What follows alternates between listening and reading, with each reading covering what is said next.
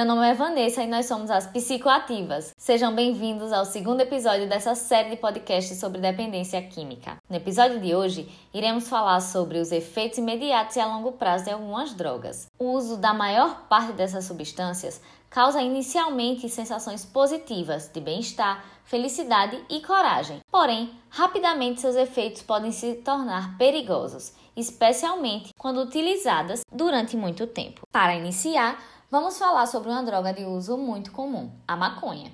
Estudos mostram que cerca de 9% das pessoas que experimentam essa droga se tornam dependentes.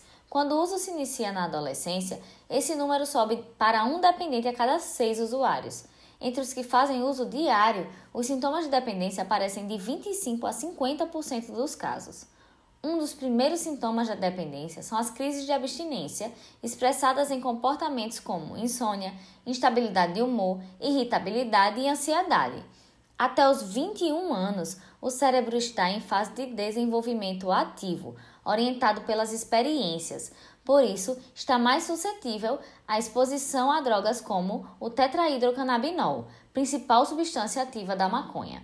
Assim, Pessoas que iniciam o uso antes dessa idade apresentam déficit em conexões neuronais que ligam áreas específicas do cérebro, como, por exemplo, o hipocampo, responsável pelo aprendizado e pela memória, o precúneo, ligado à atenção e percepção consciente, e as redes subcorticais, que comandam rotinas e hábitos. Essas alterações são capazes de explicar o QI mais baixo e as dificuldades de aprendizagem de jovens adultos que consomem maconha desde a adolescência. Vale ainda destacar que seu uso regular eleva o risco de crises de ansiedade, depressão e psicoses em pessoas geneticamente vulneráveis. Além disso, o uso recorrente em altas doses durante o maior período de tempo pode alterar o curso da esquizofrenia, bem como antecipar significativamente a ocorrência do primeiro surto. Na fase aguda da intoxicação, a maconha afeta funções cognitivas críticas, como memória e atenção, e esses efeitos permanecem por alguns dias. No entanto, em casos de uso contínuo em doses elevadas, mesmo após eliminar a droga do organismo, as deficiências cognitivas são duradouras. Além dos efeitos cognitivos, o uso frequente traz também outros problemas, como o comprometimento do sistema respiratório, podendo culminar em efizema pulmonar e questões cardíacas, como maior predisposição a infarto, derrame cerebral e isquemias transitórias. Outro ponto importante é a significativa redução da habilidade para dirigir quando o indivíduo está sob efeito da maconha. Já há índices que comprovam que, quanto maior a quantidade de droga no sangue, maior será a probabilidade de o usuário se envolver em acidentes no trânsito. Nossa, existem muitos problemas decorrentes do uso da maconha, não é mesmo?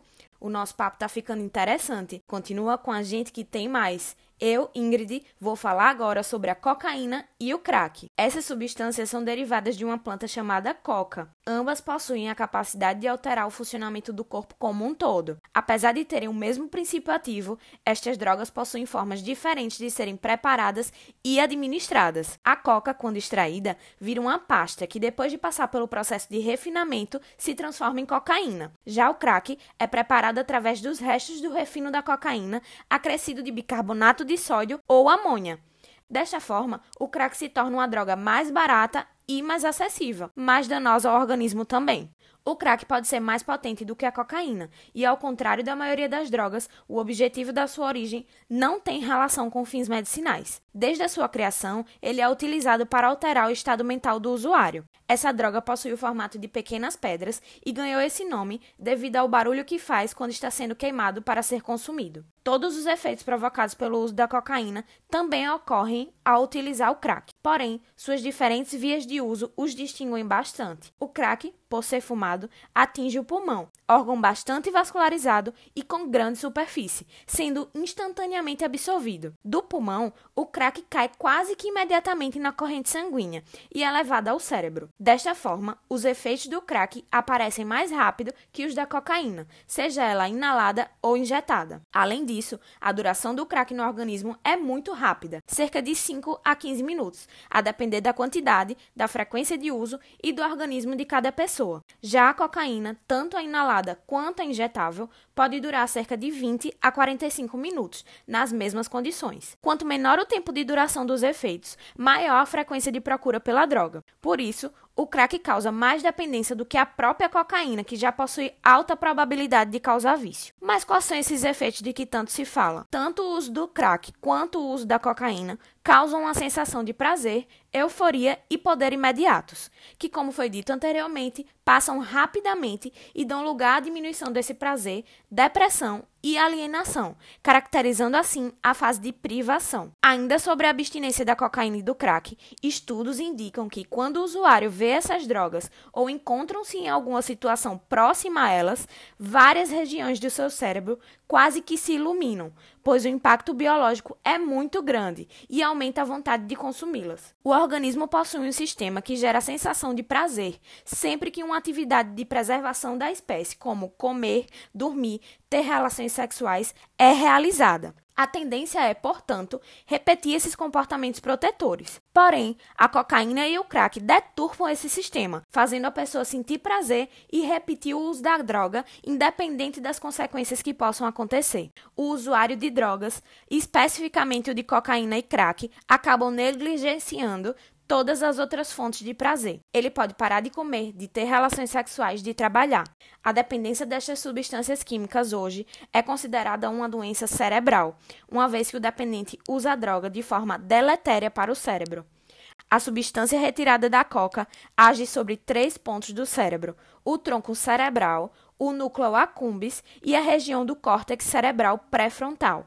Há registros que revelam que o uso crônico da cocaína causa destruição dos neurônios, produzindo alterações que não se recuperam mesmo depois de vários anos de abstinência, especialmente nas regiões frontais. É possível constatar hoje em dia que pessoas que usam essas drogas há um tempo possuem lesões cerebrais importantes, pois apresentam prejuízos à memória, à concentração, à capacidade de elaborar pensamentos complexos e à ponderação. Estudos mostram ainda que o dependente é muito impulsivo, busca o prazer imediato, não se articulando para retardar as consequências dos seus comportamentos.